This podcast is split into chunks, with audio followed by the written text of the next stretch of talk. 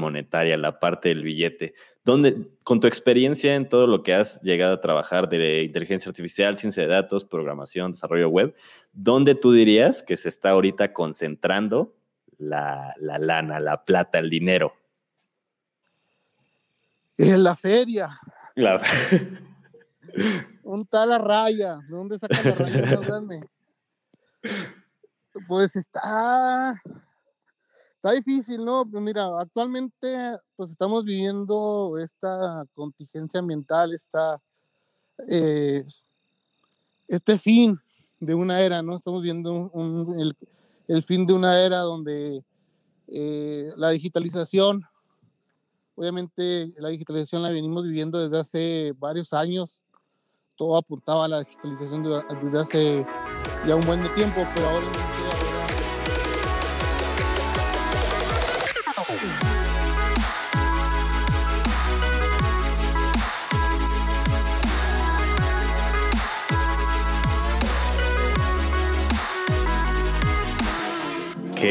tal? ¿Cómo están? Bienvenidos una vez más a este, a este club, a, este, a esta sociedad de los papus. Bienvenidos una vez más a el podcast del programador. Eh, para esta ocasión vamos a estar hablando acerca de una interesante rama de todo esto de la programación y el desarrollo de software. Vamos a estar hablando acerca del data science o la ciencia de datos. Y vamos a estar aclarando dudas acerca de todo esto. Y para eso me eh, invité aquí al programa a un especialista en este tema. Vamos a estar hablando con un especialista y un querido amigo, el doctor Jesús. y eh, aquí les presento a el doctor Jesús. Es doctor en física y pues como les había dicho antes, eh, que probablemente no se necesita ser científico nuclear para ser programador, pues aquí el doctor Jesús sí es físico y también programador. Tiene un, tiene un gran background eh, acerca de todo esto de matemáticas, acerca de todo esto de física, de ciencias de la computación, todo este background que probablemente no muchos eh, llegan a tocar pero eh, eso de la parte académica y aparte tiene gran experiencia en todo eso de la ciencia de datos, incluso de inteligencia artificial, desde desarrollo web y más. Y bueno, me gustaría para eso que eh, Jesús me contaras un poco más acerca de ti, le contaras un poco más a la audiencia acerca de tu background y de todo lo que has, estado haciendo últimamente. ¿Qué onda, Diego? ¿Qué hay? ¿Qué hay? saludo para todos la raza que te escucha y toda la raza que está al pendiente de, lo que publicas. Eh, pues sí, mira, eh, yo soy físico, yo soy de formación científica, eh, como bien lo dices, ahorita en la ciencia de datos se ha venido un boom donde no la, no la mayoría de los científicos de datos son de formación propiamente científica, entonces ahorita como lo dices, como, como lo comentabas, eh, yo soy de formación científica, obviamente eso me ha, me ha permitido tener una, un nivel de adaptabilidad que no puedan tener otras, vez otras, otras personas a la hora de intentar hacer de ciencia de datos, porque mucho de la ciencia de datos eh, ya lo viene haciendo las ciencias físicas durante varios siglos, pues, o sea, el proceso de recopilar información, eh, procesar los datos, inferir ruidos, hacer estadística, eso lo viene haciendo la física durante muchísimo tiempo, entonces lo traemos un poquito más, puedo decir, ya más, más masticado, por lo tanto los físicos se nos facilita un poco ese, ese pequeño brinco. Y la programación yo la vengo haciendo desde la licenciatura, eh, empecé a acercarme a un profesor de la Universidad de Sonora, el doctor Calcaño, eh, allá en Hermosillo, me empecé a acercar, él hacía relatividad numérica, es decir, es un área de la física que trata problemas de la relatividad este general de Albert Einstein, pero donde las soluciones no son analíticas, por lo tanto no existe una fórmula tal cual matemática que describa la solución, por lo tanto la solución se tiene que encontrar mediante eh, procesos o algoritmos eh, computacionales. Obviamente estos algoritmos son estudiados desde hace, pues no si son alrededor de casi 100 años que se viene estudiando todo lo que viene siendo la parte de los algoritmos de búsqueda, de encontrar soluciones no analíticas, que es mucho de lo que te comentaba ahorita que ya se viene haciendo en física y que actualmente se está recogiendo aplicada a la ciencia de datos. Eh, toda esta parte de los algoritmos y la optimización de los procesos de búsqueda de una solución, que son los métodos numéricos. Y yo empecé a acercar y me empezó a gustar y, que, se, quise seguir trabajando en, el área. Y luego ya, en, en, vez de, en vez de seguir con la relatividad numérica, empecé a trabajar con cosmología, cosmología observacional, que también era un poco lo mismo de también programar tus algoritmos, pero en este caso los algoritmos lo que hacían era procesar información y esta información era información disponible de la Agencia Espacial Europea y de la NASA, eh, que es un modelo eh, de materia oscura. A lo mejor nunca has oído hablar tú sobre materia oscura, pero la materia oscura actualmente eh, es alrededor del 23% del componente total del universo. Entonces, su estudio, a pesar de que no la podemos observar directamente, su estudio teórico o su estudio mediante simulaciones, obviamente numéricas, simulaciones este, matemáticas, eh, es todavía una puerta abierta que se está ahorita explotando y yo era los que estábamos haciendo ese tipo de, de estudios. Obviamente son estudios muy, muy teóricos sobre el origen del universo, suposiciones de, de muchas suposiciones que se, hacen en torno a la, a la teoría cuántica de campos, a la relatividad general. De hecho, no hay una teoría que una relatividad general con la teoría cuántica de campos, entonces nosotros hacíamos suposiciones por todos lados y en esas suposiciones yo desarrollé un software que encontraba cuál era la mejor solución que se, que se acercaba al, al, a las observaciones que hacíamos actualmente a partir de los parámetros iniciales del universo, es decir, poníamos un modelo al inicio, al inicio del universo, lo hacíamos evolucionar y luego que evolucionaba lo comparábamos con el hoy presente y en base a esas comparaciones es que hacíamos la búsqueda de la mejor solución si te fijas, más adelante que retomemos el tema, es mucho de lo que hace la ciencia de datos, que es cómo es que yo varío o cómo es que yo hago que mi algoritmo se mueva en el espacio de soluciones para que encuentre eh, la solución más óptima en el, en el menor tiempo, en el menor costo posible.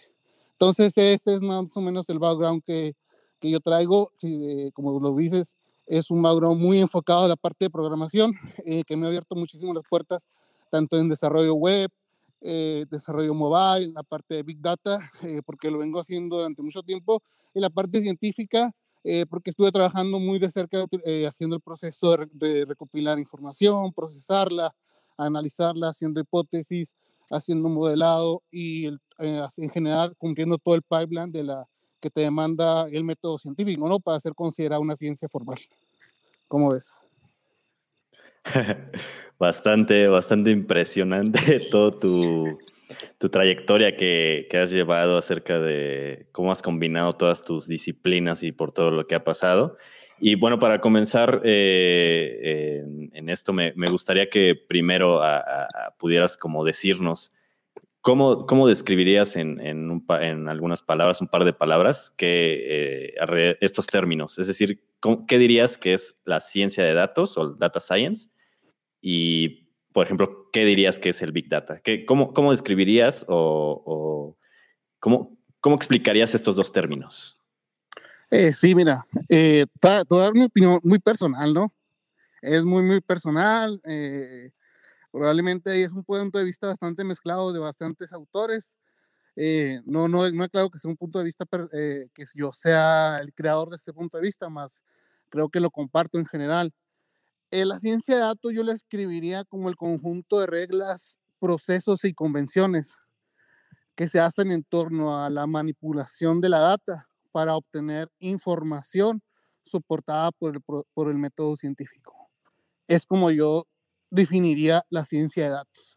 Es decir, toda la maquinaria en torno al, al modelo y método científico que ya, ya existe, que ya lo hemos implementado en varias en varias áreas, ciencias biológicas, ciencias físicas, ciencias de la Tierra, ciencias aeroespaciales, obviamente la ingeniería, que ya hemos comprobado que es una forma eficiente de generar conocimiento eh, de una forma eh, flexible, adaptable, eh, autocorregible, o sea, todas las bondades que tiene un método científico, de esas bondades son las que estamos parándonos y soportando eh, siglos de desarrollo tecnológico que nos pueden decir y afirmar que el método científico es confiable, de tal manera que la podemos llevar a otras áreas como son las ciencias digitales o ciencias computacionales, donde podemos implementar todos estos conceptos y todos estos procesos al análisis de la información y en general al concepto más abstracto de la información que es la data, ¿no? Ese yo te diría que es la definición de ciencia de datos. Del Big Data, em, mira, yo por ahí hace un rato escuché un comentario bastante cierto que era el tamaño de la data lo determina el tiempo y poder de procesamiento para sacar información de ese dato. Es decir, por ejemplo, eh, en algún proyecto en el que estuve, estuve chameando, e-, era, era, muy poca la información, era un modelo de forecasting para series de tiempo. Era poca la información, pero el número de parámetros que, que tenía el modelo era, era, tan grande que analizar, no sé, estoy, te estoy exagerando, un, mega, un megabyte de información se tardaba alrededor de una o dos horas, ¿sí? Era, mm, pues era en, cantidades de megabytes era un datito, ¿no? Pero en tiempo de procesamiento era enorme. Entonces, creo que el, el, el, Big Data está relacionado al problema de resolver este, el, ese problema de optimización en cuanto a poder y tiempo en el procesamiento de datos, que es el Big Data, donde el tamaño no lo determina la cantidad de tiempo y procesamiento que se necesita para sacar información de ese dato. Vaya, creo que, digo, al menos yo soy un poco ignorante de, del área en que trabajas, pero nunca había, me había puesto a pensar esto que decías acerca de esto que dices, de cómo importa más como el tiempo, ¿no? El procesamiento más que el tamaño. Sí. Otra, otra pregunta, otra pregunta que tenía, que tengo, bueno, al menos yo personalmente, que sí, siempre he tenido como esta duda eh, acerca de cómo, cómo se relacionan estas áreas y me parece que tú de hecho también tienes un background ahí, en inteligencia artificial, ¿no? ¿Cómo, ¿Cómo, se relacionan, por ejemplo, la ciencia de datos, la inteligencia artificial y la, no sé, el desarrollo en sí de, otras áreas? ¿Cómo, es decir, son lo mismo? ¿Cómo se relacionan? ¿En qué puntos se separan? ¿En qué puntos son totalmente diferentes? ¿O, o cómo está esta, todas estas disciplinas relacionadas? Pues mira, eh, todavía así un, más o menos, no, es clase, güey, no es una clase, pero más o menos recopilando un poco de información, veamos qué es la inteligencia artificial que estaría en el top de nuestra estructura jerárquica de conocimiento, ¿no? En este, en este, en este caso, el área de la, de la inteligencia artificial que estudia en general todo lo relacionado conceptualmente y etimológicamente y todas las posibles eh, eh, ramas que pueda haber para el estudio de una ciencia relacionada al, proceso del aprendizaje. Y no solo el aprendizaje, sino también el proceso de manipular lo aprendido para tomar este, para hacer la toma de decisiones, que es lo que se considera la, la inteligencia, ¿no? En general de la inteligencia podemos dividirla en los diferentes procesos, que sea el poder, poder sentir tu entorno y basado al, al estado de tu entorno, tú puedas tomar una decisión y después de que tomes una decisión, ejecute la decisión. Entonces, eso es lo que se considera la inteligencia, ¿sí? Entonces, lo que estamos haciendo es separar las diferentes partes del proceso, de ese proceso global de, ah, de observar tu entorno, eh, interactuar con tu entorno, tomar una decisión basada en el estado de tu entorno y basado en esa decisión, ejecutar la decisión. Entonces, todo eso pues, es lo que podemos separar la, inteligencia artificial, que ya vas a ver las diferentes partes, que es el machine learning, ¿no? Que es el, el aprendizaje automatizado, que es que tú, basado en una observación que haces mediante algún sensor, este sensor es un artefacto digital, físico, analógico, de cualquier forma, que te permite tomar un, una muestra del estado actual del, de tu entorno, que es el ambiente, lo que está a tu alrededor. Tú haces una observación, que es, que, que es lo que se hace normalmente en un negocio, que se hace una observación que es sacar un dato, ¿no? Sacas un dato de tu negocio, de tu base de datos o de todo lo que tú eh, de tu aplicación, de tu, en general, donde, donde tengas guardada la información, sacas un dato y ese dato es la observación de tu sistema, que son todas las eh, variables externas o el ambiente que influye en tu sistema y, el, y el, la máquina en este caso está, está recopilando la información y luego después de que hace esa observación, viene el proceso que de una manera automatizada aprenda después de que hace esa observación, que es lo que es el machine learning, pues, o sea, el machine learning, estás, mides, es tu estado externo o el estado del ambiente de tu sistema y en ese, y en ese proceso tú alimentas un algoritmo, que es el algoritmo que le ayuda a, basado en esa observación que hizo eh, tu máquina, pueda tomar una decisión basada en que aprendió algo, ¿no? De tu observación.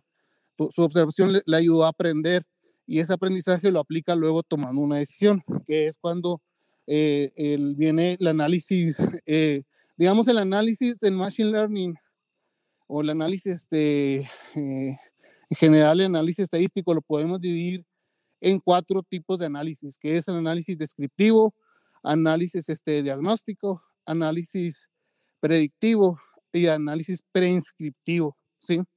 Que básicamente es decir, separamos la historia del tiempo de un sistema, la separamos en el pasado, que es el análisis, el análisis este, de diagnóstico, que es tú observas el pasado y tratas de sacar información del pasado, que es el, el análisis de, este, de diagnóstico.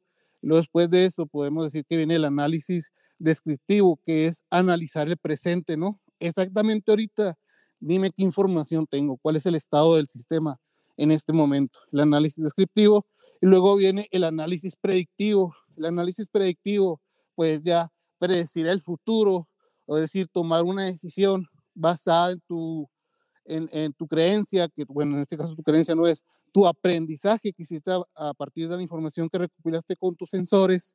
Entonces es que haces predicciones, ¿no? Que es el análisis predictivo, y el cuarto de los, análisis, que es el análisis prescriptivo, que es el que engloba los otros tres análisis para tomar decisiones ah, basadas en supuestos. Si yo hiciera esto, pasaría esto, porque ya tengo todo el análisis de diagnóstico, descriptivo y predictivo para saber exactamente cómo se comportaría el sistema antes de que haga una toma de decisiones. Eso en general sería el machine learning, ¿no? Que es el proceso del aprendizaje. Y hay otras ramas de la inteligencia artificial, que es pues el, procesamiento natural del lenguaje, clasificación de imágenes, eh, procesamiento de voz, eh, no sé, hay muchas partes de la, inteligencia artificial, cada una de ellas, eh, si, lo, si veo de una forma como, como partes de un todo, son, podríamos decir, son las partes que podemos decir que es inteligencia o todas ellas juntas. Podemos decir que una máquina es inteligente, una máquina que cumple con todo, ¿no? Procesamiento natural del lenguaje, aprendizaje automatizado, eh, eh, clasificación de imágenes, procesamiento de voz, etc.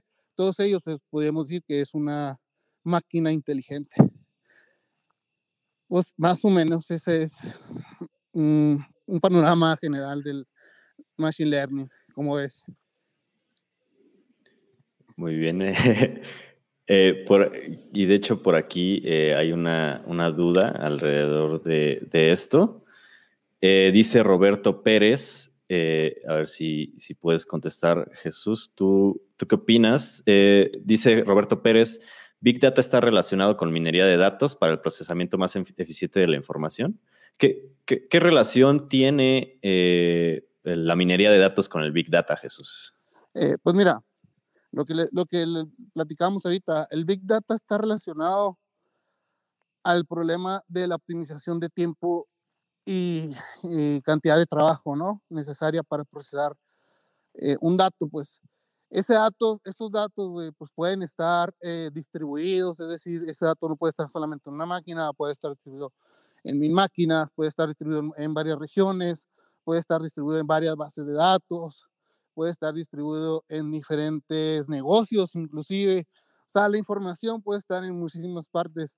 Entonces nosotros tenemos que hacer todo el proceso de ir a buscar la información en cada uno de esos lugares, que ya, ya en ese momento ya podemos decir que estamos haciendo minería de datos. O sea, minería de datos no es solamente, pues es agarrar el dato y hacer algún truco de magia de eh, reducción de dimensión, eh, hacer algo de eh, rellenar los valores nulos o rellenar los, valores vacíos con el valor promedio, con el mínimo, con un máximo. Es decir, no solamente es agarrar el dato duro, sino también es ir a hacer, es ir a hacer la chamba de ir a hacer los conectores. Pues si, si, la, si la información está, tienes que consumir una API pública, una API privada, que tienes que eh, loguearte, que tengas que tener las llaves para poder consumir la información, si están en una base de datos, ver efectivamente que, este, que hagas el, la lectura en uno, en uno de lectura y no sea un de lectura para que no vayas a tumbar el, la aplicación. Es decir, todo ese proceso de ir, sacar información, moverla a S3, si la tienes en S3, después de que esté en S3, ¿qué se va a hacer? Se va a disparar una función lambda, se va a consumir la información mediante Atena, o es decir, o, un Redshift. Todo ese proceso de conectar todas esas aplicaciones es donde ya podemos decir que estamos haciendo minería de datos. Sí, o sea, el, minería de datos es ir a sacar el dato donde sea que esté el dato y moverlo y procesarlo lo que se le tenga que hacer para llevarlo hasta un punto que es consumible, que es mucho de lo que se hace en la minería, ¿no? Yo, yo consumo un lápiz, pero no me das un pedazo de carbón de que sacaste el, de, debajo de la, de la tierra, pues haces todo el procesamiento para que me llegue el pedazo de carbón, digo, perdón, de, de que son los lápices, güey. Grafito. Sí, sí, grafito.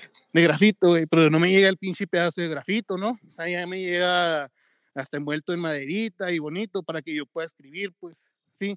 Entonces, eso es lo que tenemos que hacer como minería de datos. Hacer todo eso, todo lo que tengamos que hacer para ir a buscar el dato donde esté, procesarlo, eh, si en algún momento te dice un científico de datos, oye, en este punto del procesamiento tenemos que meter una red neuronal para rellenar este, los datos vacíos o los nulos o cosas. Entonces tú vas, lo pones el algoritmo, lo pones a jalar y sigues todo el proceso de, del, que tiene que seguir el dato en su ciclo de vida para realmente producir información, como lo decíamos ahorita, soportada con el método científico.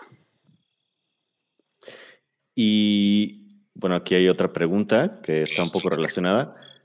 ¿Cómo, cómo se asegura la, veracidad del análisis de datos? Eh, es decir, entiendo que estamos hablando de esto de, que mencionabas acerca de la minería, pero ¿cómo, cómo se podría asegurar esta veracidad de, este, de, que estamos analizando bien los datos o de que estamos obteniendo los datos correctos. O sea, ¿qué nos dice que está bien el trabajo que, que, estamos haciendo en, la parte de, de, esto que todo lo que mencionas? Eh, sí, mira, es, esto es muy importante en el manejo de la data y que no entra propiamente en el, proceso del análisis, ¿sí? El análisis en general es lo que le viene, del concepto analítico, que eh, es que podamos nosotros escribir mediante una serie de relaciones lógicas, describir un proceso, eh, un proceso físico, ¿no? El proceso físico, en este caso un negocio, o un proceso de, de, que el cliente se conecte a una aplicación, después de que le da un clic, pasa esto. Todos esos procesos podemos describirlos mediante una serie de conexiones lógicas. Entonces, eso podemos decir que es el análisis. Eso propiamente, en, cuando hacemos análisis, no es eh, un requerimiento que se le tenga que hacer al análisis de datos. Eso viene aparte porque es lo que viene siendo el gobierno de datos, ¿sí?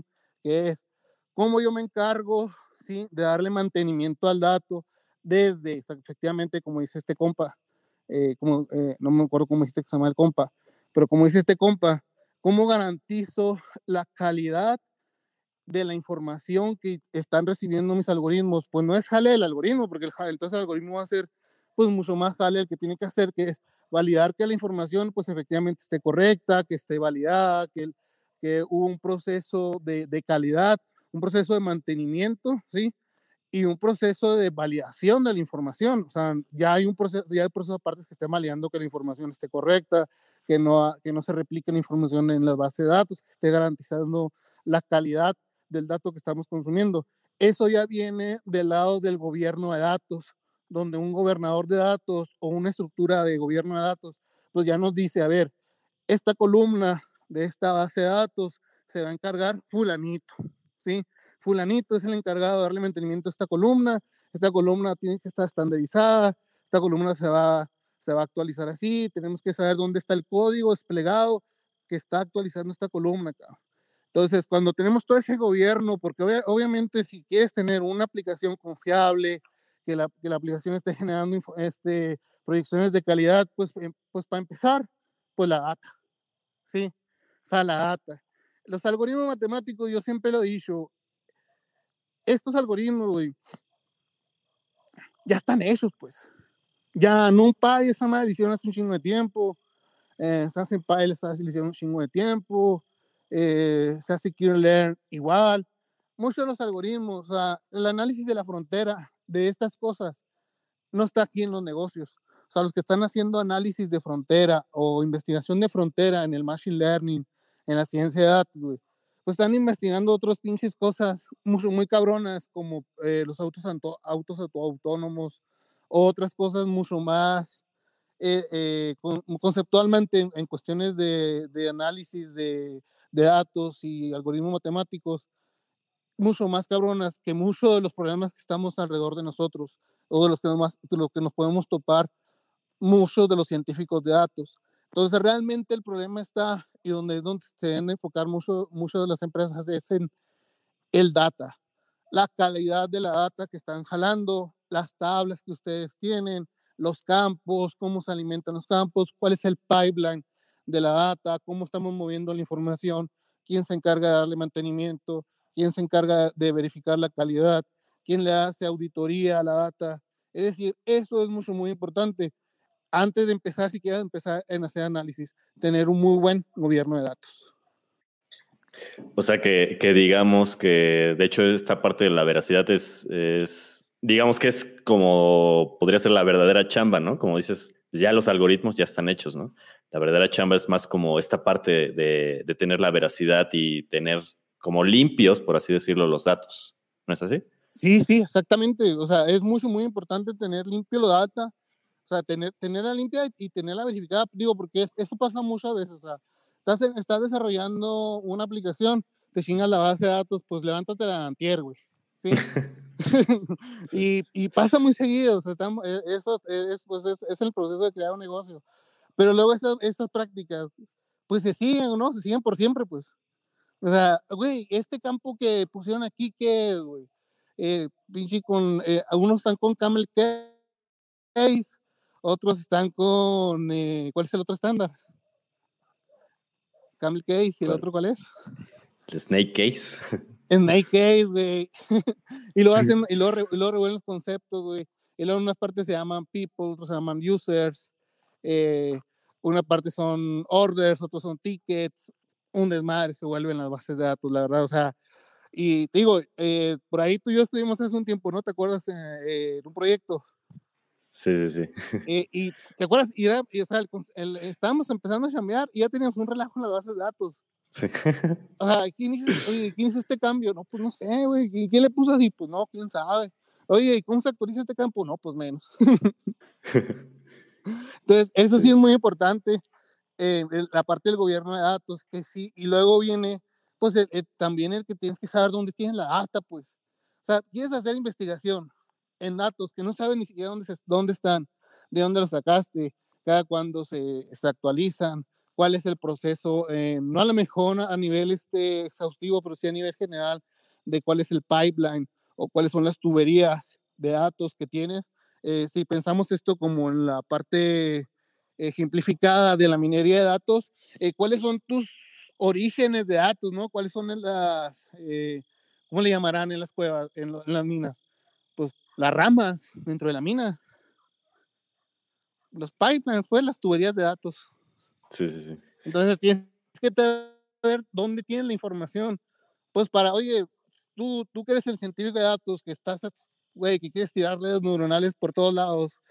Pues mira, güey, tengo toda esta información, güey, esta la tengo aquí, esta la tengo acá, esta la actualizo cada cierto tiempo, esta tiene este proceso, aquí le damos un, un renombre, aquí le hacemos una estandarización, aquí lo redondeamos a enteros, güey, aquí lo, aquí lo redondeamos para arriba, aquí lo redondeamos para abajo. o sea, toda esa información en el, en el ciclo de vida del dato, eh, si tú quieres hacer información, pues uh, eh, mucho, mucho de, la, de, los problemas que se topa un científico de datos eh, es que te dicen, pues, güey, haz ciencia de datos, güey, haz machine learning, haz todo lo que tengas que hacer, güey, y lo, ¿con qué, güey? Pues no sé, güey, ahí métete a las bases de datos, güey, pídele permiso a DevOps. Pero, güey, pues eso no es, quieres que haga, o sea, neta, quieres que haga eso. ¿Por qué no lo haces desde antes, güey? Pones a, a gente que no, no necesariamente, muy simplemente viendo base de datos por base de datos, haciendo tu modelo de datos, ¿sí? tus pipelines de datos o, tus flujos de datos, y, y lo tienes bien documentado y ya los científicos de datos ya no ellos y nos avientan nada más, vale, güey, haz ciencia de datos y haz machine learning y haz lo que tengas que hacer. ¿Con qué? Pues con nada, güey. Y, bueno, ya un poco entrando más en, esta parte, más como centrada en el, en el, en el quehacer de, un, de, un, de, un, de, un, científico de datos, eh, ¿tú dirías que esto es como el día, eh, es el día a día de un científico de datos? Es, decir, por ejemplo, un desarrollador web, pues lo que hace normalmente o diariamente, pues es como, ah, pues reviso bugs, reviso, no sé, si es de frontend, pues ahí defectos de la página, que el CSS, que el JavaScript. Pero en cuanto a un científico de datos, ¿qué dirías que hace como en su día a día? O sea, ¿qué, qué es un día normal en un científico de datos? Sí, pues mira, eh, un científico de datos, em, tal cual, su día a día tendría que ser desde la primera hora estar actualizando la información para estar este, consumiendo información actualizada. Es, decir, eh, eh, mucho de lo, del quehacer de un científico de datos, obviamente, pues, no es que mucho, sino es que todo, pues está basado en datos, ¿no? Entonces, la, la primera parte que yo hago todos los días es, bueno, voy a actualizar la base de datos, eh, ya tengo por ahí algunos scripts ya hechos que me hacen un análisis descriptivo de la información que estoy, que estoy obteniendo. Es decir, una regla general, un, un script general que calcule promedio, calcula la desviación estándar de las variables, eh, si son variables categóricas, pues cuáles son eh, esos valores, cuál es el que más se repite, cuál es el que menos eh, repite, es decir, una información global de la información. Y luego ya de ahí, pues es que empiezo a retomar otra vez el tema de qué es lo que estaba haciendo, qué es lo que sea el algoritmo. obviamente, si, si puede ser el caso en que no, no necesariamente actualices la información, eh, pero bueno, es, un, e, es, una buena práctica, pues siempre es tener como información actualizada cuando sea posible, ¿no? Si, si a ti te dieron un set de datos de, de no sé, una empresa que te dijo, oye, quiero que basado en esta información de hace, del año del 97 al 2000, quiero que me hagas un modelo que hubiera pasado si hubiera aplicado tal modelo del 2000 en adelante, pues ahí no es posible actualizar la información, ¿no? Pero cuando sea posible, actualizar la información, eso es, eh, es, un, es, una muy buena práctica. Y luego pues ya viene el problema de recuperar eh, todo el, eh, la, ciudad, la estructura lógica que tenías a la última vez que estuviste trabajando con algoritmos, porque pues tú, tú que eres desarrollador, más que nadie sabes del problema que es empezar a programar algoritmos, pues es un rollo lógico súper cabrón y si lo pierdes, para retomarlo es un problema. Y luego si aparte de esto le, le metes la, la, complejidad matemática que es, estás haciendo algoritmos sobre fórmulas matemáticas, sobre asunciones matemáticas, eh, por ahí si, si, te puedes, si te pierdes, pues no te das cuenta que en algún momento hiciste reducción de dimensión, ¿sí? utilizaste algún, algún modelo de reducción de dimensión porque tu sistema o la data que te, que te entregó el cliente tiene 100 dimensiones, ¿no? Pero según las, las, gráficas de correlación, parece ser que muchas de esas variables en realidad están correlacionadas, por lo tanto no son 100, pero son 5, ¿no? Pero en algún momento tú hiciste el, el, en, el, en, el, algoritmo, metiste una reducción de dimensión, pero por ahí eh, no te diste cuenta, pues ya la dimensión ya no son 100, ahora bajó a una dimensión de 5, por, por ahí existe alguna suposición que según el número de dimensiones, hiciera algo. Entonces, los algoritmos tienen su complejidad de por sí son complejos, ya luego que viene, pone la estructura matemática se vuelve mucho más complejo. Entonces, mucho, mucho, mucho del tiempo de un científico de datos es la parte de la algoritmia. Entonces, la algoritmia, eh, a pesar de que muchos de los algoritmos eh, ya de, de redes neuronales o de Machine Learning, regresiones lineales, eh, clasificación, ya están hechos, pues, o sea, no hay mucho, mucho, mucho que meterse. Pero a pesar de eso, eh, mucho del tiempo del, del, científico de datos, a pesar de que no lo hagamos nosotros propiamente escribir un algoritmo, pero sí estamos eh, estudiando conceptualmente el algoritmo, que al final de cuentas vas y lo implementas mediante alguna librería que importaste, pero sí mucho del tiempo se te fue en el analizar el algoritmo. A ver, este algoritmo, ¿qué hace? Cuando si le metes este set de datos así, te va a escupir eh, el, el, mismo set de datos, pero eh, con la, dimensión reducida, con la dimensión reducida que hiciste antes en el proceso de reducción de dimensión. Entonces, eh, pero es mucho del tiempo de un científico de datos la algoritmia, pues. Claro, entiendo. Y bueno, un, un poco ya metiéndonos como, como en esta parte de, del quehacer y del, del este, de la parte laboral también, de hecho, eh, por aquí eh, hay una pregunta. dice José Luis, eh, hablando del campo laboral, ¿cómo se ve el futuro del Big Data? Que más bien yo diría que la pregunta sería, podría ser un poco más general.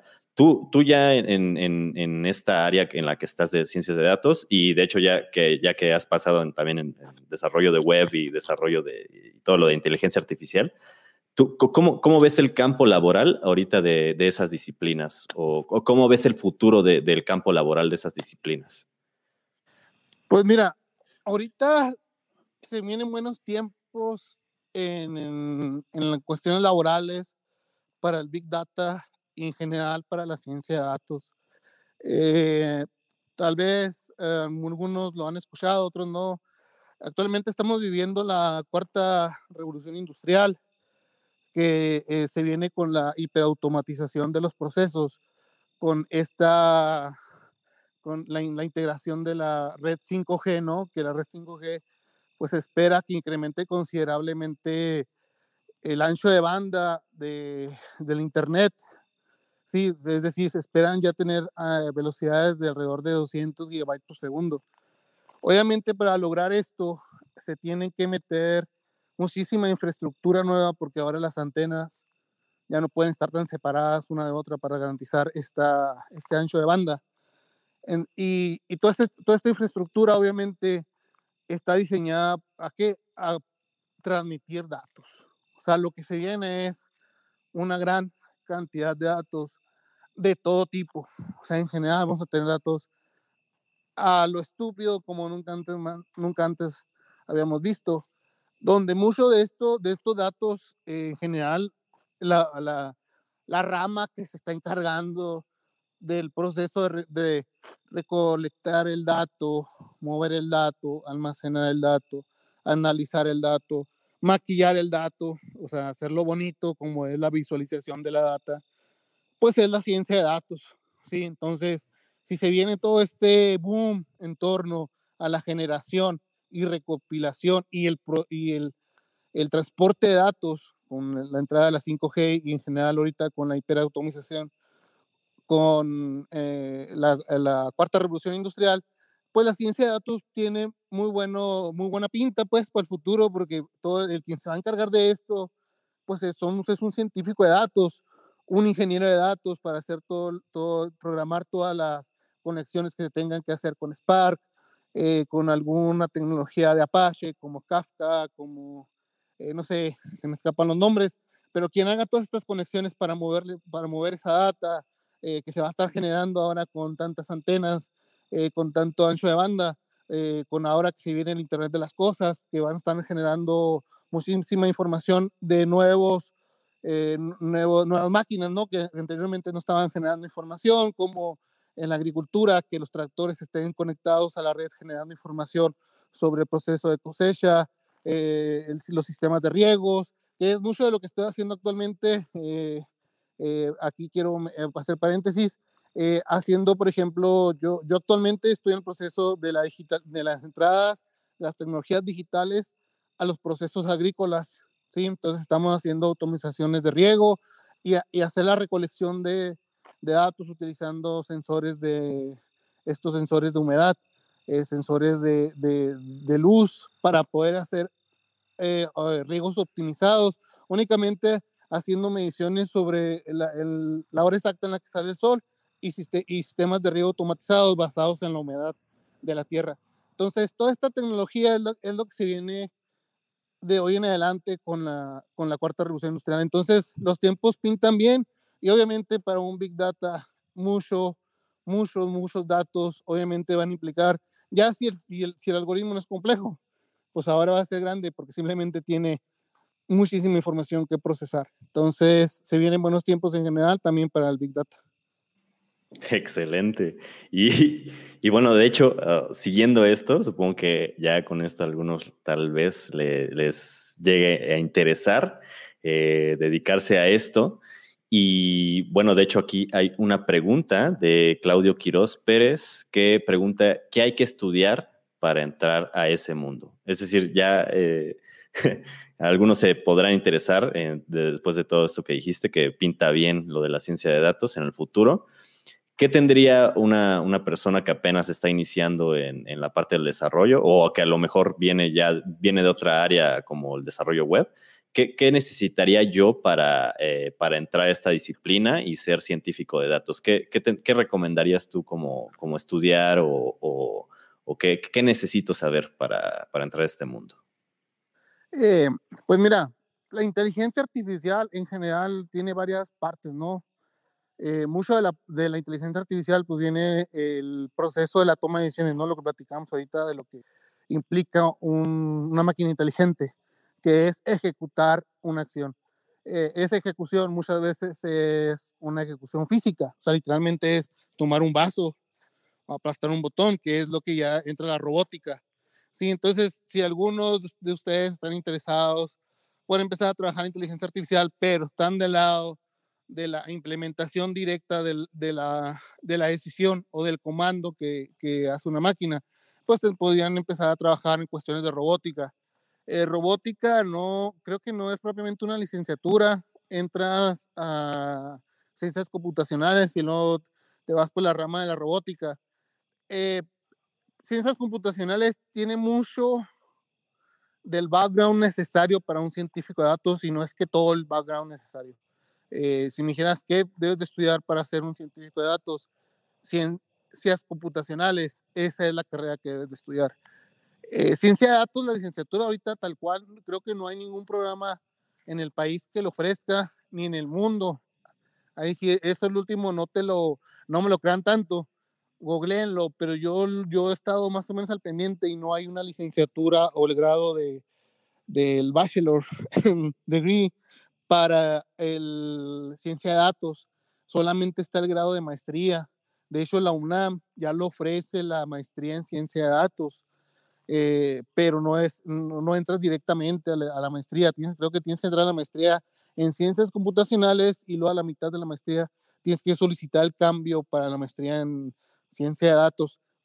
Y hay varias instituciones, incluso por ahí hace unos meses me estuvo llamando el TEC de Monterrey de Querétaro porque estaban buscando ya profesores, ya están buscando profesores, pero están buscando profesores con experiencia laboral. Eso está chido porque el TEC de Monterrey pues ya, el Tec de Monterrey siempre tenía fama de estar muy enfocado al, al, del lado empresarial, pues, sí, o sea, no, no, no producir como morros que se tengan mucho conocimiento, pero de nada práctico, que al final de cuentas a la industria no le, no le sirve, sino muy enfocado a lo que realmente la industria necesita, pues de hecho esa es la filosofía del TEC de Monterrey, ¿no? Los, de los fundadores. Entonces, eso está chido el TEC de Monterrey porque, mira, ya se me anduvo llamando a mí que no soy tan bueno, pues yo creo que andan, andan apurados, ¿no? No, no, no. Entonces, eh, eh, me llamó el TEC de Monterrey, también estos el TEC de Monterrey en Querétaro están metiendo, pero la maestría. Y en general, ya están metiendo, ya se oye mucho sobre la maestría en ciencia de datos. Eh, entonces, ¿qué, ¿qué, es lo que podrían empezar a trabajar los que quieran estudiar en esto? Pues una, una carrera relacionada a ciencias, obviamente si están más, del, más cerca de las ciencias duras como la física o la matemática, sea ciencias de la Tierra, obviamente ciencias computacionales, siempre les va a ayudar mucho en su formación para estar eh, cada vez más cerca en torno a la ciencia de datos. Propiamente no es ciencia de datos, eh, no es ciencia de datos, la licenciatura de física está lejos de la ciencia de datos, pero conceptualmente la física eh, ha hecho mucho de la ciencia de datos durante mucho tiempo porque pues, básicamente es el proceso científico, ¿no? El proceso de, de, recolectar información, eh, que es el, la observación, ¿no? En, en, el método científico y luego viene el, el, el proceso de, de, hacer hipótesis. El proceso de hacer hipótesis, pues es el proceso de procesar información, que es, información, es procesar data. Entonces la física lo viene haciendo durante mucho tiempo, pero propiamente la física no es ciencia de datos, pero cumple un, un muy buen background y la licenciatura de matemáticas obviamente eh, siempre te va a ayudar, pero aún así sí, sí, está lejos de ser propiamente ciencia de datos, porque a pesar de que tengas el background matemático, aún está lejos porque necesitas toda la parte de la interpretación de datos, obviamente la de la algoritmia, y todavía, todavía viene más que tienes que tener muy buen background en programación. Entonces, yo creo que más o menos eh, por ahí es donde deberían de moverse si están interesados en trabajar en, en torno a la ciencia de datos. Perfecto. Y bueno, siguiendo esta, como esta pregunta, eh, hablaste un poco acerca de, de, las instituciones que pueden estar ofreciendo como esta, esta educación, pero ¿qué pasa eh, en tu experiencia en el campo laboral? ¿Has visto que puedan como permitir o que haya, has visto a alguien que, que esté en ese, en ese rubro, en esa industria, pero sin título? No, sin título fíjate, académico. Hasta ahorita, eh, la gran mayoría que yo he visto que está trabajando en ciencia de datos, sí son personas que vienen de una formación académica eh, tradicional, por decirlo así, ¿no? Eh, obviamente, eh, personas como tú, como yo, que hemos sido muy, muy autodidactas, que hemos sido de pues, agarrar el, el libro, eh, como yo le dije, yo no soy, eh, yo no soy, yo no estudié ciencias computacionales ni ingeniería en sistemas. Yo estoy lejos de haber tenido una formación académica propiamente como un programador o como un arquitecto de software. Eh, más sin embargo, eh, soy, soy mucho, muy autodidacta que me ha permitido agarrar libros de desarrollo de software, eh, libros de arquitectura, etc. Y, y me ha permitido aprender y seguir aprendiendo y seguir aprendiendo porque soy muy autodidacta. Obviamente, eh, hay, en programación conocemos muchísimos casos que, han, que simplemente agarran el libro y tienen esa, esas, esas habilidades, esas, esas, esas soft, eh, soft, skills necesarias para poder aprender este, eh, programación por tu cuenta, ¿no? Pero en la ciencia de datos, yo hasta ahorita no me he topado con mucho, muchas personas que hayan, que no tengan un, un background académico eh, cercano a las ciencias duras, te digo, como matemáticas, física, química, o sea, siempre son personas muy cercanas a estas, a estas áreas. Pero ya en, en general, si tú me dijeras, alguien que no tenga necesariamente la, la, la formación académica, eh, pues de entrada no es necesario tener una formación académica. Sí, yo en general no creo que sea necesaria una formación académica para nada, pero sí tienes que tener esa chispa, o esa, ese background necesario para poder uh, acercarte a las matemáticas.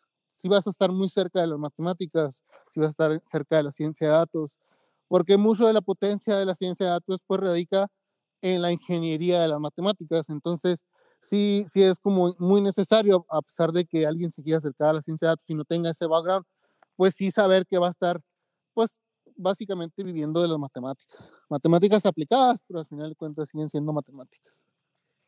Sí, claro.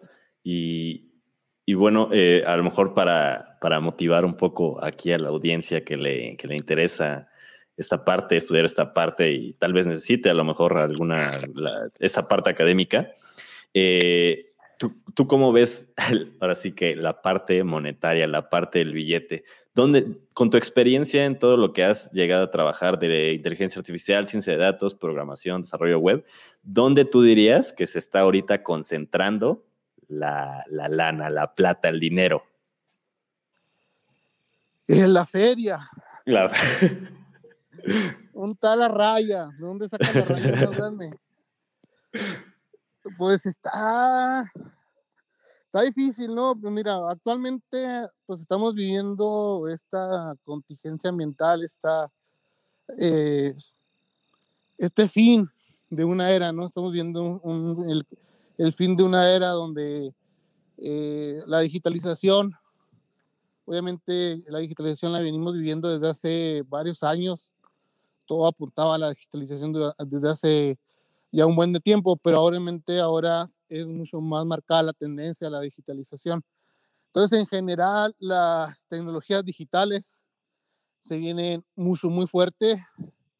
Eh, mucho del trabajo tradicional que eh, se podía hacer con otras especializaciones como un médico, un carpintero, eh, un transportista, es decir, otras, otras áreas productivas, se, va a haber un cambio total en cuestiones con la hora que viene la uh, hiperautomatización, con los autos autónomos, eh, etc., otros cambios que se vienen con, con la alta conectividad y obviamente la digitalización. Entonces, obviamente aquí hay, aquí hay billete, eh, todo apunta hacia este lado. Eh, la generación de, de información, de, datos se viene con todo, porque obviamente ahora ya no es solamente, oye, hazme una página web. Eh, muchos de ustedes ya se habrán dado cuenta, los que son desarrolladores web, pues ya tener tu empresa que hace páginas web, pues ya no saca para el, para el chivo, pues. Ya no sacas para el chivo, ya no sacas para el chivo tener este, tu, tu, tu, jama, tu empresa de páginas web, ya no sacas. ¿sí? Entonces necesitas, necesitas algo más, pues porque ya todo el mundo hace páginas web, de eso ya no hacen páginas web, porque la gente ya lo que hace es su página de Facebook, su fanpage, sí. se chingó, ¿no? Y se y vendo igual, o vendo hasta más que cuando tenía página web propia. Así Entonces, eh, ya no, ya no, ya no va para allá, pues ya todo el mundo tiene eh, páginas web y ya todo el mundo hace páginas web. Entonces, ¿hacia dónde se está moviendo todo? Pues obviamente que las tecnologías digitales, pues ya toquen otras áreas, eh, otras áreas productivas, pues eh, la automatización de procesos industriales, procesos agrícolas, la automatización de, digo, los autos autónomos. Es decir, eh, la, el, el, boom ahora de las tecnologías digitales o por el que se está viviendo la cuarta revolución industrial es porque las tecnologías digitales van a tocar otras áreas productivas que no habían tocado antes. O sea, ya no solamente es programar, güey, pues para que un güey le, esté aplastando al botoncito enviar, para enviar un formulario, ¿no? No, ahora va a ser, vamos a generar información digital, güey, porque estamos literalmente cosechando y en este momento la pinche, el pinche tractor va recogiendo lotes, ¿sí? Entonces, son problemas diferentes, son problemas, eh, ya la interfaz de usuario ya no va a ser simplemente el teclado del usuario, la interfaz de usuario va a ser, van a ser nuevas interfaces de usuario para programar, eh, bueno, volviendo al tema, eh, un sistema de riego inteligente donde eh, todo, todo el sistema de riego estén conectados mediante este Internet de las Cosas. Es decir, se vienen nuevos retos porque ahora en la cuarta revolución industrial las tecnologías digitales van a tocar muchas áreas y ahí donde, es donde realmente va a estar el billete. Eh, porque esto ya lo venimos haciendo mucho de nosotros que estamos trabajando en tecnología web, tecnología mobile, eh, eh, toda la parte de desarrollo de software. Entonces yo creo que si hay, hay billete, eh, simplemente hay que pensar que ya no va a ser lo mismo. ¿sí? O sea, este es el fin de una era. El COVID vino a marcar, o es el punto de quiebre para la digitalización. De aquí en adelante la digitalización eh, se va a dar mucho más, a pasos mucho más acelerados que antes. Entonces, estamos en el camino correcto. Nomás hay que romper el paradigma de estar haciendo paginitas web solamente, sino empezar a hacer cosas mucho más interesantes eh, que la tecnología, o sea, la tecnología que está, pues, o sea, muchos de nosotros podemos hacerlo ah, y muchos, muchos eh, tenemos esos skills. Nomás hay que pensar que ahora cómo es que podemos llevar todas estas tecnologías o este, este background que tenemos en cuestiones de automatizar procesos. Eh, no pensemos solamente en la página web como una cosa donde apretamos botones. Realmente estamos automatizando procesos porque al morro le estamos diciendo que con un clic en su carrito de compras, güey, nosotros vamos a hacer todo el proceso desde que alguien va a recoger el producto en algún almacén, lo va a subir en un auto, lo va a ir a llevar a una central de, a un aeropuerto, el aeropuerto va, le va a llevar el avión, un güey va a recoger el, el paquete en, en, otro, en otro aeropuerto, hasta que esa cosa llegue a la puerta de tu casa. O sea, realmente estamos automatizando un, un proceso bastante largo, pues. Entonces, ese background de automatización, nomás hay que pensarlo y hay que sacarlo fuera del navegador. Claro, y, y, de hecho a veces se, se, nos olvida, ¿no? Como desarrolladores. De hecho, la propia, eh, como, digamos, disciplina rama es, es, informática, ¿no? Se llama informática. Así Ahí es. está en la misma palabra, información. Todo se basa en información, ¿no? Así es, o sea, y, información es de todo tipo, o sea, la puede generar un güey, un güey, un aplastando una, eh, un teclado, o puede ser, pues no sé, un tractor cosechando lotes, ¿no? y, bueno, a lo mejor eh, algunos que, le, que, ya les está llamando la atención y a lo mejor vienen de otra, de otra área, como desarrollo web. Eh, tú, tú que ya como muy técnico, muy, muy adentrado en esto, ¿qué específicamente como qué recomendarías empezar a experimentar? Por ejemplo, ¿qué, qué, qué ID recomendarías tú para empezar con esto? ¿O qué stacks o qué tecnologías, no sé, bibliotecas eh, recomiendas empezar a ver o empezar a experimentar? ¿Qué, están pidiendo en, el campo laboral también en cuanto a esto? ¿Qué tecnologías, bibliotecas y, de IDs y todo esto? ¿Qué, qué, onda con todo eso? Simón, pues mira, eh, de entrada, muy probablemente tengan, van a programar la mayoría de sus cosas en Python. Entonces, y Python tiene mucha de la tecnología Big Data, mucha, mucha de la tecnología eh, del Data Science. Es decir, por tecnología del Data Science nos referimos a algoritmos, ¿no? Algoritmos de reducción de dimensión, algoritmos de regresiones lineales, redes neuronales, etc. Eh, muchos de estos algoritmos tienen soporte en Python. Eh, originativamente, muchos de estos algoritmos están hechos en C, incluso en Fortran. O sea, en los años 70 estaban viejísimos esos algoritmos, pero obviamente es, fueron hechos en tiempos donde no había poder de cómputo, entonces tenían tiempo de ocuparse en la optimización del pinche algoritmo, porque pues no tenían potencia, güey. Entonces, como no tenían potencia para hacer una chingada, pues se, se, clavaron en la optimización de algoritmos, güey. Pues está bien, ya los optimizaron, ya los hicieron. Eh, estos algoritmos están hechos, digo, están hechos en C, en Fortran, y estos tienen ya soporte casi todos, si no es que todos, eh, y, no, y no miento cuando digo que, son todos, es, tienen soporte en Python. Entonces, de entrada, Python. Python va a ser su pan de cada día. Obviamente ya muchas de esas, muchas tecnologías ahorita, por ejemplo, TensorFlow, JS, eh, ya, hay soporte en, JavaScript para que corras algoritmos de TensorFlow en el navegador y en general también tiene para soporte para Node.js para que puedas escribir tus propios eh, algoritmos en, del lado del, del, servidor. Entonces, pero mucho está en Python. Obviamente Java, por ser eh, muy comercial, pues tiene sus bondades, ¿no? Java pues es, es de tipado estático y todo este, y todo este rollo orientado a objetos entonces, eh, mucho, mucho soporte ahí también en Java. Entonces, si vienes del lado de Java, eh, puedes vivir bastante feliz en Java. O sea, vas a ser una persona feliz. Si, si vienes del lado de Python, también vas a, ser, vas a ser una persona feliz. Si vienes de otros lenguajes, no vas a ser tan feliz porque no, no hay mucho soporte afuera de, Java y, Spark. Obviamente, eh, por ejemplo, R es, es, un lenguaje muy enfocado al, análisis eh, también tiene mucho soporte en muchos mucho, de los algoritmos. Eh, obviamente porque está, está, enfocado a la parte del, de, del análisis de datos, incluso ya tiene soporte en Spark para, para R, no solamente en Python, en Java y Scala, ya hay también soporte para R. Eh, por ahí el, el IDE de RStudio está mucho, muy completo. Lo, yo lo recomiendo ampliamente, está muy, muy completo, está muy bonito, está súper padre de verdad, este es un, es un muy, buen trabajo, R.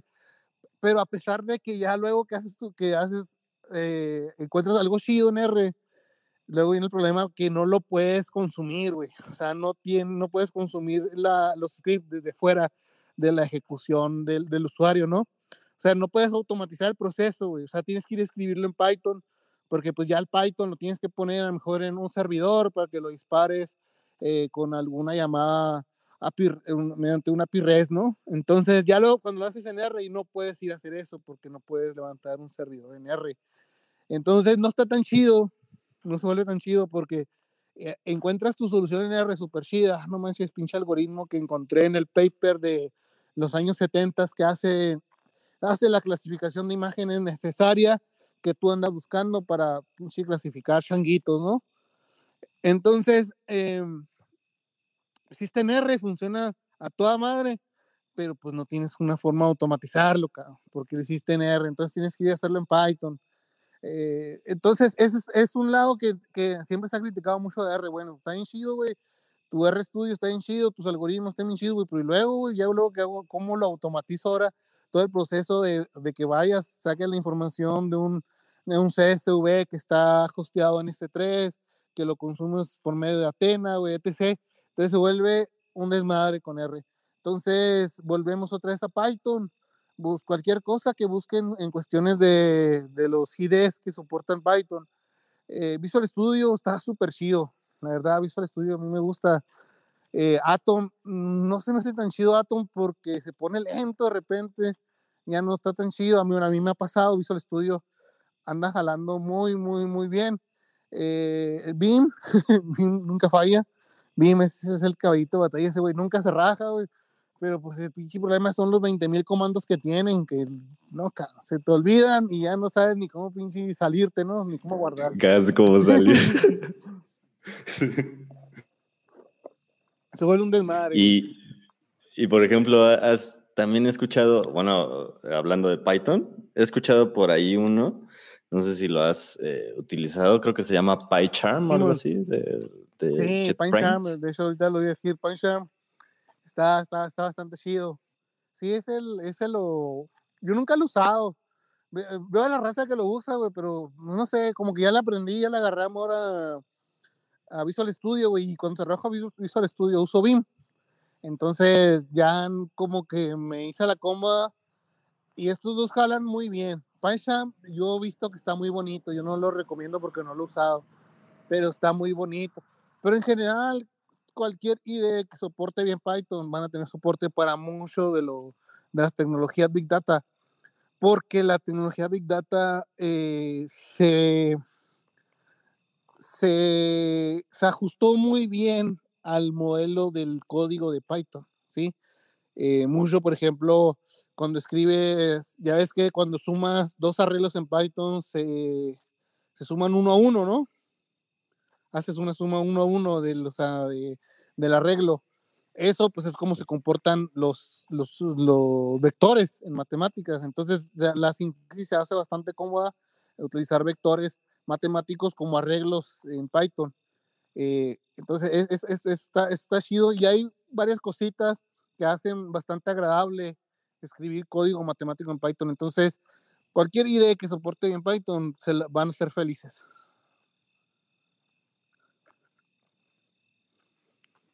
Excelente, excelente.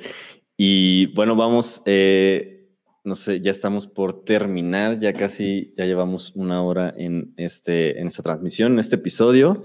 Eh, no sé si la ah, audiencia tenga alguna eh, pregunta, si los que nos están escuchando tengan alguna pregunta interesante para el doctor Cereceres. y la pueden colocar en, la parte de comentarios, eh, si me están escuchando en Facebook o en YouTube. Eh, si me estás escuchando desde el podcast en Spotify o en Apple Podcast, te recuerdo que estamos los domingos en las noches en, en vivo, ahí puedes hacer tus preguntas. Y pues bueno, eh, si ya no tiene ninguna pregunta la, la audiencia, eh,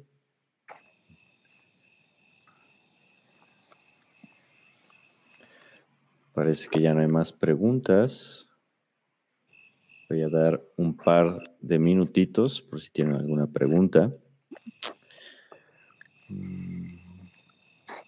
Oye, pero al final ni preguntamos qué era la ciencia de datos. ¿Qué era la ciencia de datos? Sí, ¿no? Fue la primera pregunta. Fue la primera pregunta. Pues hablamos mucho de ciencia de datos, pero en general, pues no, no, no, no, no, no especificaron exactamente a qué se refiere el, Machine Learning ya más técnicamente, ¿no? ¿El Machine Learning? Ajá, más técnicamente, pues no tan coloquial. ¿Y, cuál sería esa, esa definición? El Machine Learning, eh, es que ahorita lo, ahorita, lo iba a decir, pero no sé por qué se me fue, pero ya que no, no, no quieren preguntar los, los morros.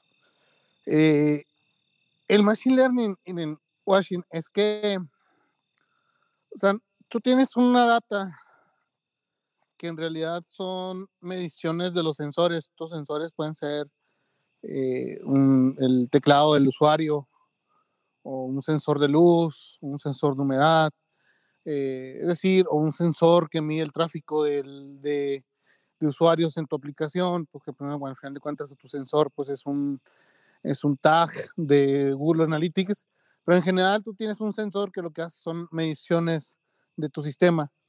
Eh, con estas mediciones tú obtienes data y el, el principal supuesto para hacer análisis de datos es suponer que hay detrás un proceso que está generando esa información y ese proceso es el que estudiamos en el Machine Learning, que es cómo encuentro ese proceso, cómo me aproximo lo suficiente para poder decir que mi solución está cerca o aproximadamente modela la realidad observada. Sí, es decir, yo, yo, yo hago, yo observo una realidad mediante mis sensores y luego yo trato de encontrar cuál es el proceso detrás que está generando esa data. Ese proceso detrás, yo supongo que es un proceso analítico, es decir, hay un, una fórmula matemática o hay varios supuestos matemáticos que me pueden hacer suponer que estoy suficientemente cerca de la descripción exacta de ese proceso, aunque no sea exactamente el proceso, pero estoy suficientemente cerca de, ese, de esa solución o, de ese, o, o cerca de describir ese proceso exactamente de tal manera que yo puedo hacer predicciones de lo que va a pasar más adelante, que el proceso siga, siga sucediendo, siga ejerciendo efectos sobre la realidad. Es decir, si yo estoy viendo, si lo aterrizamos más concretamente puede ser menos confuso. Si yo estoy observando el tráfico en mi aplicación, ¿sí? Yo observo el tráfico en mi aplicación y ese tráfico está basado en la cantidad de inversión que yo hago en publicidad día a día, ¿no? Es decir, si yo un día le invierto mil pesos, pues tengo un tráfico de seis mil usuarios, ¿sí? Pero luego observo que si, que si ahora invierto dos mil pesos, ahora tengo un tráfico de once mil, etc, etc. Voy variando la, la, la información que tengo en, en inversiones en publicidad. Esa es mi observación y esa es la medición de mi sensor. En este caso, mis sensores, pues es mi billetera que está sintiendo el gasto y el tráfico de usuarios, ¿no? Entonces ya tengo una observación y luego hay un proceso detrás. Ese proceso, pues es un proceso donde yo voy, hago una inversión una, en publicidad en Facebook mediante una publicación.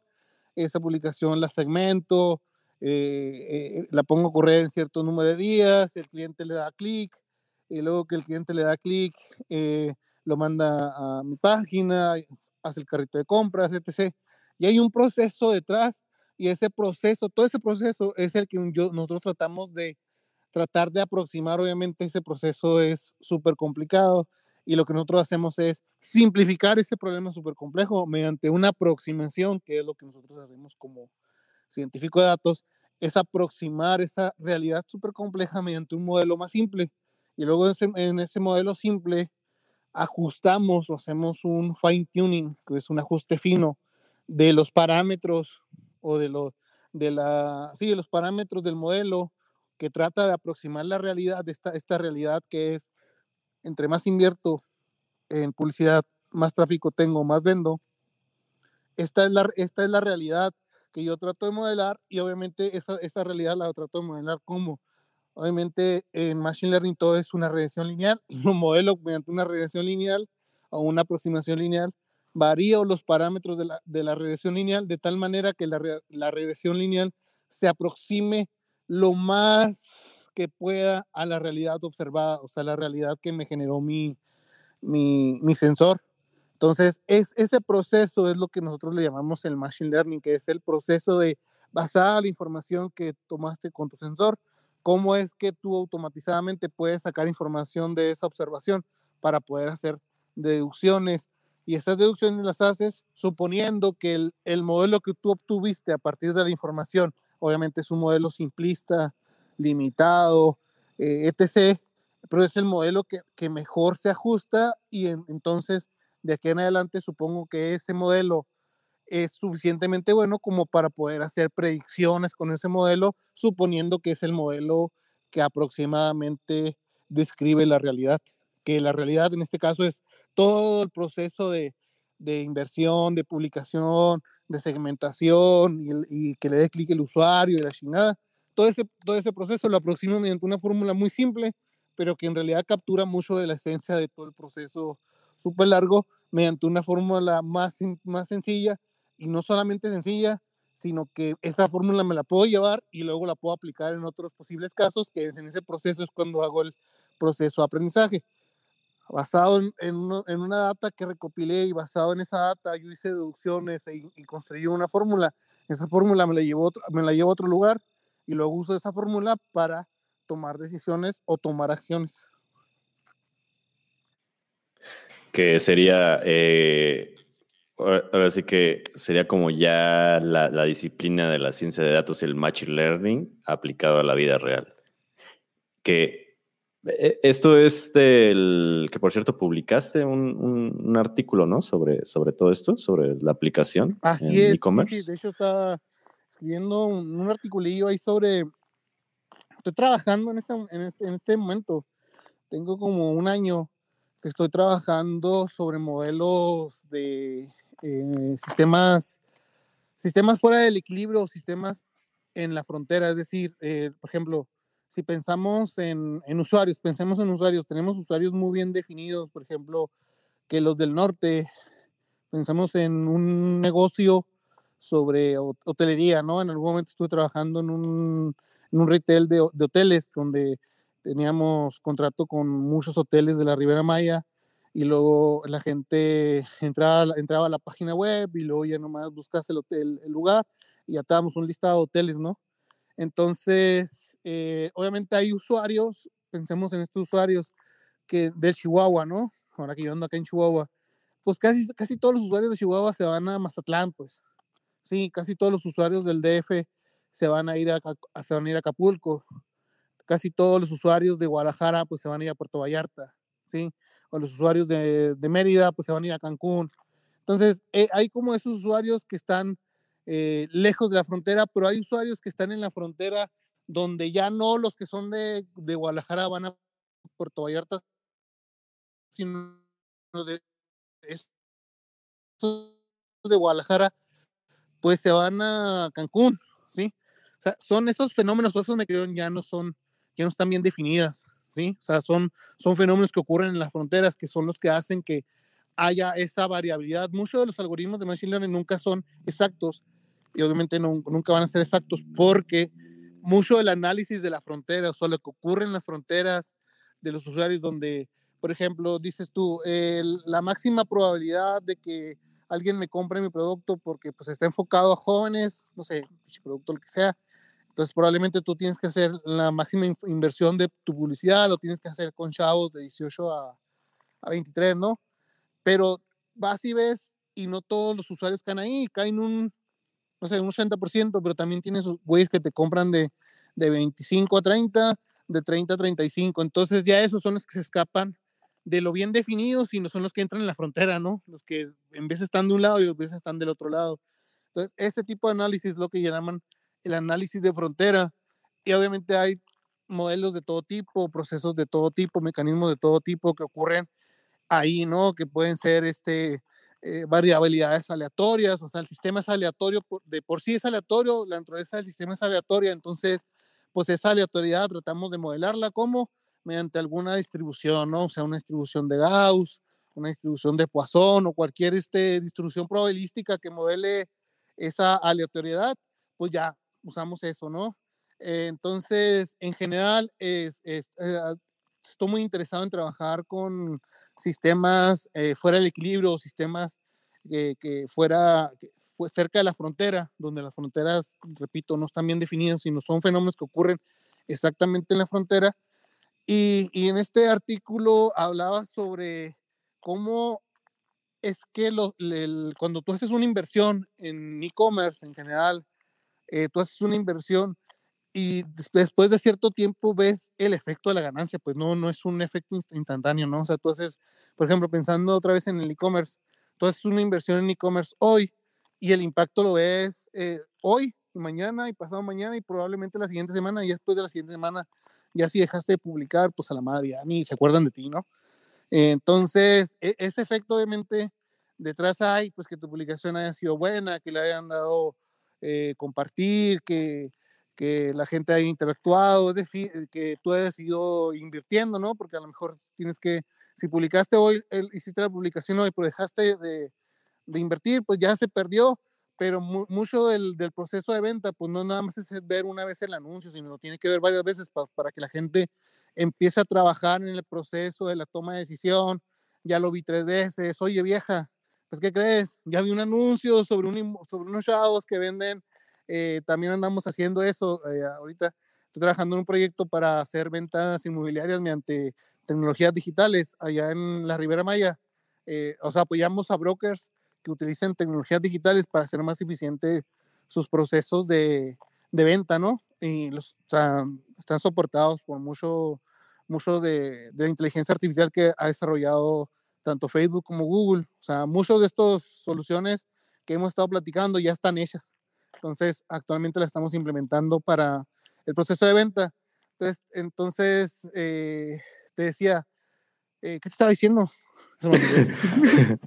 acerca de cómo, cómo estás aplicando, ¿no? En general, la, la, ciencia de datos y el machine learning y todo eso. Ah, bueno, entonces te decía, eh, entonces este proceso, pues obviamente lleva un tiempo, ¿no? O sea, e, ese proceso de agenciamiento, de la transición de un cliente entre que si lo compro o no lo compro, pues lleva un proceso de tiempo. Entonces, esa separación temporal de entre que yo hago la inversión y luego ya, ya ah, tienes un retorno de inversión, pues esa separación pues obviamente depende de la naturaleza del proceso, no hay procesos más largos, hay procesos más cortos, pero en general hablaba sobre eh, por qué usar un modelo autorregresivo. Los modelos autorregresivos es donde lo que platicamos ahorita de la realidad, eh, tratar, tratar de aproximar la realidad. O sea, la realidad, ah, la realidad me refiero a la data que, que recopilamos mediante nuestro sensor, ¿no?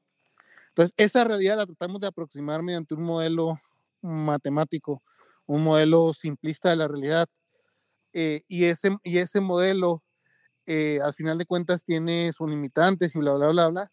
Y los modelos autorregresivos son unos modelos donde decimos que el, el presente se ve afectado por el pasado.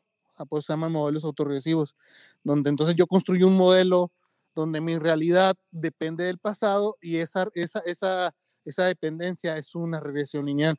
Volvemos otra vez a las regresiones lineales por ahí ya, ya los que nos escucharon, si quieren, si realmente tiene identificado datos, tienes que decir muchas veces regresiones lineales, porque las regresiones lineales están en todos lados, porque son lo más simplista, pues. Y no es porque nada más no sepamos esas, sino que son las más simples, las más sencillas de usar.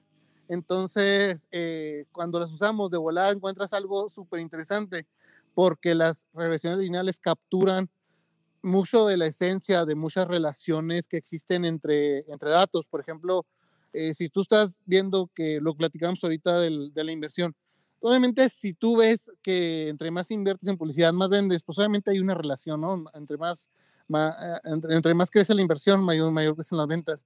Obviamente hay una relación que es más o menos lineal, o sea, si tú pones el doble de dinero en inversión, probablemente vendas el doble, pues. O sea, o no, o no el doble, pero casi el doble. Eso es porque es una, aproximadamente es una relación lineal. Entonces las relaciones lineales capturan esa esencia de crecimiento eh, donde uno aumenta, también la otra aumenta, o donde uno aumenta y la otra disminuye. ¿sí? Por ejemplo, eh, no sé, si te, ahorita se me fue del, del, del, ejemplo, por ejemplo, el volumen, ¿sí? O la presión, pensando en física, ¿no? El, el, volumen y la presión tienen una relación inversamente, porque si yo aumento el volumen, la, la presión baja porque ya tiene que ocupar un volumen más grande. Pero si yo, yo disminuyo el volumen de un, de un gas, la presión aumenta. Entonces es una relación lineal también, pero inversa. Entonces, las relaciones lineales son muy usadas en ciencia de datos porque capturan esa, esa esencia en los negocios. Entonces, actualmente, este artículo nos, nos platica de por qué usar un modelo autorregresivo donde la realidad, de, el hoy presente depende del pasado. Esa es la asunción del modelo. Entonces, ¿por qué podemos pensar en eso? Entonces, en el modelo describo algunos fenómenos como el que te decía, donde la inversión del presente se ve reflejada hasta cierto momento en el futuro. Excelente, pues ahí lo tienen, más acerca de eh, cómo se aplica eh, la ciencia de datos y el machine, learning, el machine learning y todo esto en la vida real. Y bueno, de hecho, aquí les voy a dejar, Jesús, eh, les dejo aquí abajo en el video tu, tu, nombre, para por si les interesa más hacer, leer esto, estos artículos que publica Jesús. los estás publicando en LinkedIn, ¿verdad? Sí, así es. les decía, estos artículos son una serie de de ideas o pequeños trabajos que eh, eh, voy a estar haciendo sobre eh, cuestiones de análisis de frontera, lo que platicamos ahorita, mecanismos o microprocesos que ocurren a escalas muy pequeñas que afectan a final de cuentas a, los procesos en ciencia de datos o en el, en el machine learning, o sea, cómo afectan todos estos. Entonces son, son ideas que voy a estar publicando para que al final de cuentas, en un futuro no muy lejano, esperemos que no sea muy lejano ese futuro, eh, poder estar publicando muchos de los resultados estos en, en estas revistas científicas arbitradas, ¿no? O sea, que están arbitradas por otros científicos y, y obviamente muchas de esas pues también son de bajo suscripción, o sea, tienes que pagar. Entonces, eh, pues para ahí que estén al pendiente, igual podemos empezar a discutir, me gusta mucho discutir, si alguno de ellos quiere empezar a, a, a cuestionar sobre alguna idea, algún párrafo, Creo, que eso hace muy, rica, hace muy rica la discusión y sobre todo para empezar a producir cosas de calidad. Y no tengo ningún problema quien se quiera arrimar a colaborar e incluso empezar a trabajar en ideas. Es, es, muy interesante la ciencia de datos, incluso a nivel teórico y a nivel programación también. Voy a estar publicando cosas sobre Spark, sobre Hadoop, eh, sobre, sobre algunas posibles arquitecturas en AWS para procesamiento de datos, en vía streaming, vía batch. Es decir, voy a estar haciendo varias publicaciones, todas estas enfocadas a, más adelante poder escribir un artículo enfocado a este tema de análisis de, frontera. Excelente, muy bien. Eh, bueno, pues ahí está el, el, nombre eh, para que lo sigan en LinkedIn si les interesa más acerca de estos datos. Y pues bueno, ya eh, para ir cerrando, ya nada más me gustaría contestar aquí un par de preguntas que pusieron. Eh, hay una que dice que dice Claudio Quiroz, ¿qué tipo de empresas requieren Big Data? Bueno, pues ya estuvimos hablando un poco eh, de todo esto. Eh, me parece que podría decir que, pues, lo que nos ha contado Jesús es hacer incluso industria hotelera, de agrícola, todo lo que nos mencionaste ya de viajes, todo, todo, esto que has mencionado, ¿no? que es como en general, que pues, prácticamente, como lo que decía, se podría aplicar la automatización a, cualquier industria, ¿no? O, qué, tipos de empresas has visto, por ejemplo, que, aplican más la ciencia de datos, más bien. Eh, pues ahorita, mucho de la aplicación de ciencia de datos vienen, vienen la tecnología web, tecnología web o tecnología mobile, pues en este momento. Eh, eh, me, me parece que... Jesús, se, se, desconectó como un poco tu micrófono, se escucha como medio ahí con un falso.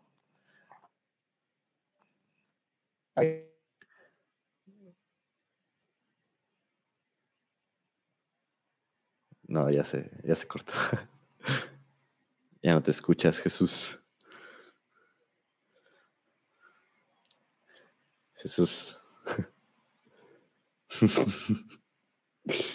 Bueno, aquí estamos experimentando problemas técnicos. Vamos a, eh, bueno, voy eh, a, ver aquí un par de preguntas, pero sí en general creo que eh, en lo que se conecta Jesús otra vez. Pero sí en general creo que ya hemos platicado acerca de, pues Jesús nos ha dicho acerca de todas las, que hay varias industrias aplicando esto, desde la agrícola, hotelera, eh, incluso ya estuvimos hablando cómo aplica todo esto en el e-commerce, en el marketing. Eh, no, ya se, ya se desconectó, en fin. bueno, eh, y pues, pues ya saben, ahí está el, el, el nombre, el nombre de Jesús, que lo pueden encontrar en LinkedIn para leer más acerca de todos sus artículos. Y pues, eh, no, me parece que ya lo perdimos totalmente. Pero bueno, eh, espero, ya, todos modos, ya se nos acabó el tiempo. Espero que les haya gustado este, este tema del que estuvimos hablando eh, con este experto, el doctor Jesús Cereceres. Y pues bueno, hasta aquí la dejaremos. Ya no, ya no se conecta. En fin, espero que les haya gustado. Nos vemos, ya saben, los domingos eh, en la noche. Eh, si me estás escuchando desde el podcast, te recuerdo desde, desde, Spotify o desde Apple Podcast o cualquier otro medio del grabado, te recuerdo que estamos en vivo, donde estamos contestando las preguntas, estamos en vivo en YouTube. Me puedes encontrar con, en youtube.com slash Diego de 3V. También está la página de Facebook, estamos transmitiendo en los dos.